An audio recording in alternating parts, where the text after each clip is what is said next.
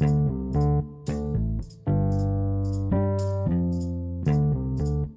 ¿qué onda gente chula? ¿Cómo están? Espero que estén muy bien el día que estén escuchando esto. Yo soy Alex de Forcada y bienvenidos a este segundo capítulo de AF Podcast.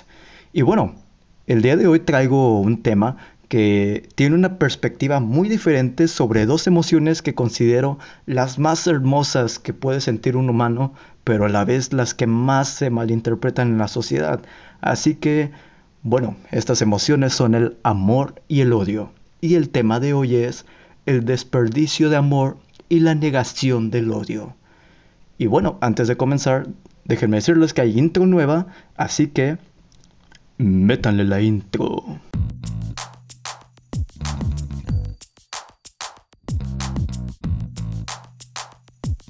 Bienvenido al lugar donde se aterrizan opiniones sobre problemáticas, situaciones o sucesos de la juventud y sociedad actual donde no es de a huevo pronunciar la R. Así que siéntate cómodo, escucha, disfruta y opina, que ya comenzamos.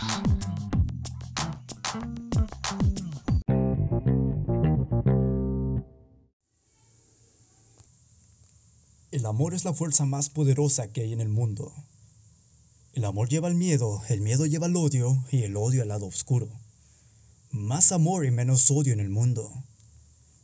Bueno, es probable que a lo largo de nuestra vida hayas escuchado estas y más frases piteras sobre el amor y el odio.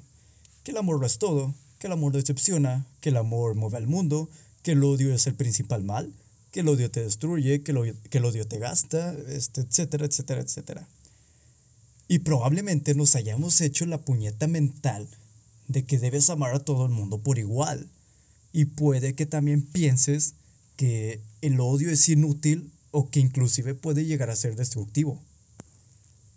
Pero me parece muy irónico que en un mundo donde se predica mucho esta forma de pensar, aún haya guerras, pleitos, tragedias y muchas cosas más causadas por el amor, y donde por más que se pinches intente erradicar el odio, parece que crece más con el tiempo. Así que ¿Qué pensarías si te dijera que ese paradigma sobre el amor puede llegar a causar un desperdicio de tal o incluso su valor sentimental que tiene sobre nuestras emociones? Y también qué pensarías si te dijera que el odio puede llegar a ser una herramienta útil para maravillosas creaciones o actos benéficos.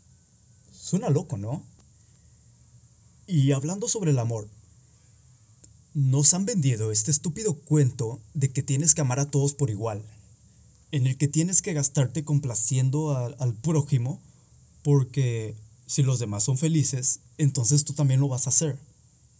Un crudo ejemplo de esto es el paradigma de que tienes que amar a tu familia simplemente porque es tu familia. Quiero dejar en claro que no estoy en contra de la unión familiar. De hecho es bonito cuando las circunstancias son favorables.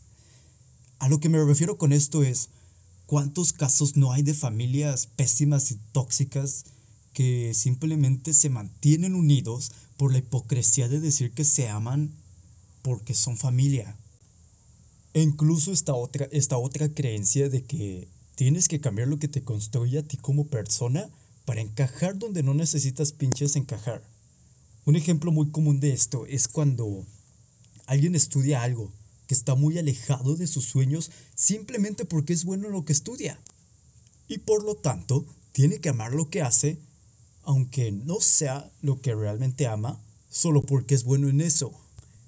Es como alguien que cuando era niño soñaba con ser chef, pero los papás por pensar que no iba a conseguir trabajo, pues lo obligaron a estudiar algo más por ejemplo, de que se dieron cuenta que era bueno en matemáticas y lo manipulan para que estudie una ingeniería. Y le dicen que tiene que amar eso por lo que, porque en eso es en lo que va a progresar. Todas estas estúpidas y mediocres enseñanzas sobre el amor llegan a, a causar que gente termine en un psiquiatra. Y también el abusar tanto del amor causa chingo de confusiones y caos. Un ejemplo puede ser un güey que le atrae otra chica y por lo tanto le empieza a poner más atención, este, aunque no hablen, y llega el punto en el que se obsesiona y pues se sabe su horario de escuela, este, se sabe qué es lo que le gusta, la espía por Facebook, por Instagram y, y se autoengaña diciendo que la ama. Güey, o sea, ni siquiera la conoce. O ponle que la conozca de vista o que sean pláticas muy superficiales, pero pues entonces el chico se arma de valor y se avienta. Y la chica lo trata amable, pero pues no quiere una relación con él. Y el chico insiste tanto que la chica se termina fastidiando y ella prefiere cortar lazos y el chico se siente traicionado. Y arma todo un drama sobre las chicas porque cree que todas son iguales y empieza a postear pendejadas como que, pues, que sí hay hombres con bonitos sentimientos, pero pues las mujeres no los aprovechan. También es ridículo y antinatural pensar que puedes amar a todos por igual. Porque creo que si amas a todos y a todos el mundo por igual, que para empezar no es posible, pues termina siendo, no termina siendo más que un pinche juez de carácter y calidad. Y terminas haciéndote la puñeta mental de que estás amando a todo mundo. Si algo como el amor se usa tan libremente, termina perdiendo su verdadero significado. Yo creo que el amor es algo que tiene que surgir de, de una base de confianza, amabilidad, empatía y voluntad mutua. O sea, fíjate que todas esas creencias que se nos han implementado sobre el amor pueden llegar a, a, perjudicarnos en nuestra salud física o mental. Pero tampoco debemos de caer en ser fríos o mamones puesto que como somos seres sociales, pues obviamente queremos interactuar. Entonces lo más simple es basarte en el respeto y amabilidad al interactuar con el exterior. Y claro, debes de permitirte amar con toda tu pasión y toda tu emoción a quien realmente lo merece. Solo claro, evita caer en la posesividad o en la sumisión debemos de tener en cuenta que amar es ser con alguien, no de alguien. Amar es aceptar al otro con lo que es y aún así ser uno mismo y también ser mutuos en dar y recibir afecto. Tampoco puedes pensar que el otro debe de cambiar su personalidad que le da la esencia a su identidad cuando lo has conocido de esa manera pero obviamente también tienes el derecho de dejarlo este si no es lo que esperas para ti. Nadie más que tú mismo es responsable de los cambios que quieras integrar en tu vida. Y nadie tampoco tiene el derecho de agredir tu individualidad, este, o sea, tu decisión propia, manipulándote bajo el argumento de el amor. Busca complacerte y amarte a ti mismo. Y después compártelo con quien tú decidas. Tienes que ser responsable de ti mismo antes de buscar responsabilizar al otro por tus cargas emocionales. Y es que lamentablemente es muy común que hay demasiados casos de parejas donde uno solo se siente inseguro, se siente solo y por lo tanto huevo tiene que pasarla con su pareja o tiene que tener una, ya que se hace la puñeta mental de que si no encuentra el amor no es feliz, de que pues la vida se trata de encontrar el amor de tu vida y etcétera, cosas así. Y es al contrario, güey. Si no eres feliz contigo mismo y no eres capaz de soportarte incluso, jamás vas a encontrar el amor. Solo te vas a estar engañando, ya que siempre vas a estar dependiendo de alguien y cuando ese alguien no esté por alguna razón, pues te vas a perder de lo que la vida te ofrece, por pensar que eso es lo único que, que necesitas. Ahora en cuanto al amor propio, creo que esto es algo como la autoestima que uno gana. Cuando sobresales en algo o te superes y sabes que eres lo mejor que puedes ser, estarás orgulloso de ti mismo. Y el orgullo y el amor propio van de la mano. Y no me refiero a, la arrogancia lo pendejo, me refiero al reconocimiento de uno mismo y los esfuerzos que llevan a tener a uno a un trabajo bien hecho. Y esto provoca un sentido de logro, por lo que te sientes chingón. Y es por eso que las personas que trabajan más para superarse a sí mismas, pues es común que estén cosechando recompensas. Y al cosechar estas recompensas, lo hacen sentir un orgullo personal y un amor propio sano. Mientras que los que no se preocupan por sí mismos no tienen nada de qué enorgullecerse y casi siempre tienen una baja autoestima. O se hacen la puñeta mental de que la vida se vive simple y terminan valiendo madre en su salud física, emocional y mental. Y bien, ahora por el otro lado tenemos al odio, que normalmente tenemos la pinche maña de guardarlo o reprimirlo, y pues esto también nos puede llevar a muchos malestares físicos, emocionales y agotarnos mentalmente.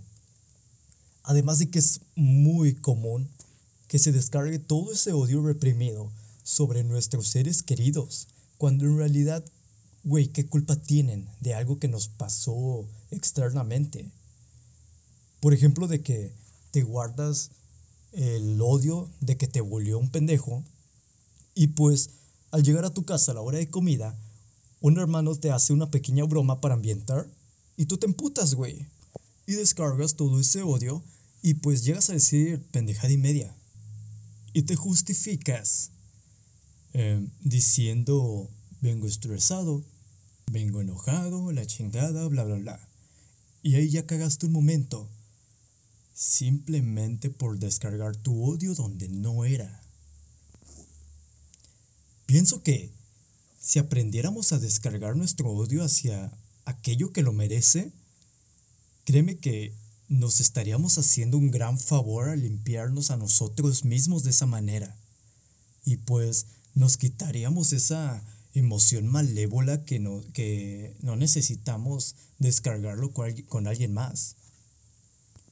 Y tampoco estoy diciendo que tienes que estar completamente a la defensiva y empezar a tirar madres a lo imbécil. Aquí mi opinión es que nos gusta tomarnos todo personal y por nuestro ego creemos que nos está afectando directamente a nosotros y es ahí donde la emoción del odio que solo dura un momento, la volvemos resentimiento y creamos un caos mal dirigido. Y es que al menos para mantener una paz en la sociedad, existen leyes morales por lo cual se evita lo, lo salvaje. Entonces, ¿cómo puedo descargar mi odio si no puedo devolvérselo a la persona porque también me metería en un problema? Pues primero que nada, debemos de tener en cuenta y en mente que todo lo que sabes es debido a lo que has vivido a lo largo de tu vida y tu personalidad también es consecuencia de ello. Todo se trata de tu experiencia de vida y lo mismo pasa con las otras personas.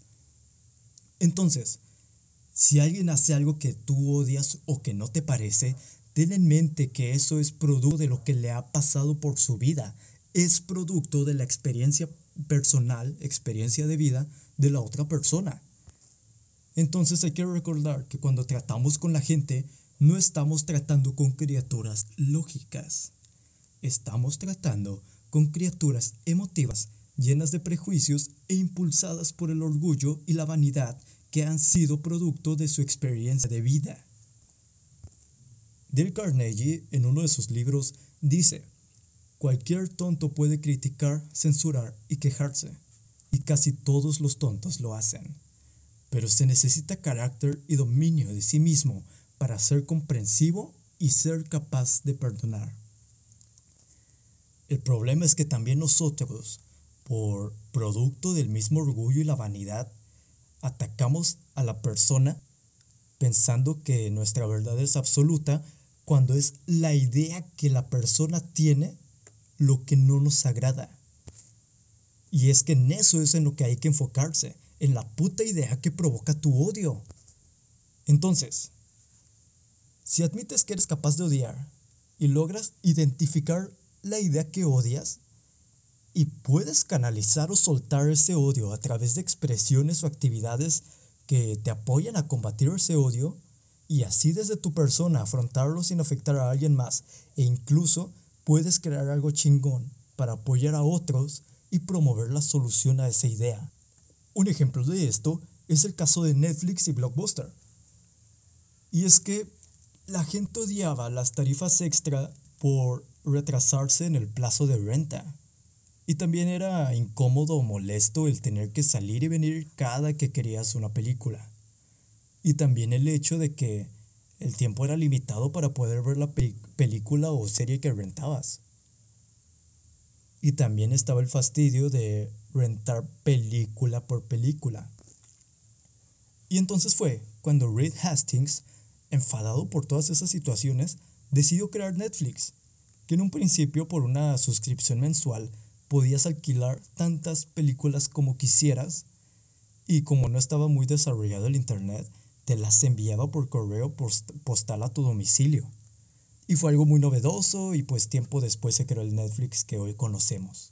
Y que ahora la gran mayoría goza. Y bueno, pues al menos aquí en México compartimos una cuenta entre cuatro güeyes. Eso, eso está toda madre.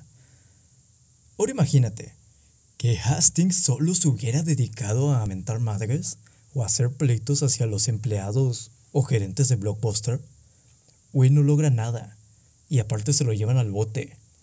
Pero no. Él se enojó con la idea de Blockbuster y con eso creó la innovación de Netflix. Y es gracias a ese odio hacia las ideas que han surgido cosas como las campañas contra bullying, instituciones contra maltrato animal, becas a estudiantes de escasos recursos, programas contra eh, la violencia hacia la mujer, y también se suele canalizar en algún deporte, emprendimiento, dedicación a un proyecto, etcétera, etcétera, etcétera. Y muy bien, hemos llegado a la conclusión del capítulo de hoy. Y quiero cerrar diciendo que si somos capaces de reconocer y aceptar honestamente que sentimos tanto amor como odio, no habrá una confusión entre una y la otra. Y así podremos disfrutar tanto del amor como de crear algo con el odio. Y bueno, hemos llegado al final del programa. Gracias en serio por escucharme. Y eso fue lo que les quise compartir el día de hoy. Y si te gustó, pues agradecería mucho que me compartieras. Significaría mucho para mí. Y bueno, este ha sido el capítulo, el capítulo de hoy. Gracias realmente por escucharme. Cuídense, se lavan los TQM y hasta la próxima.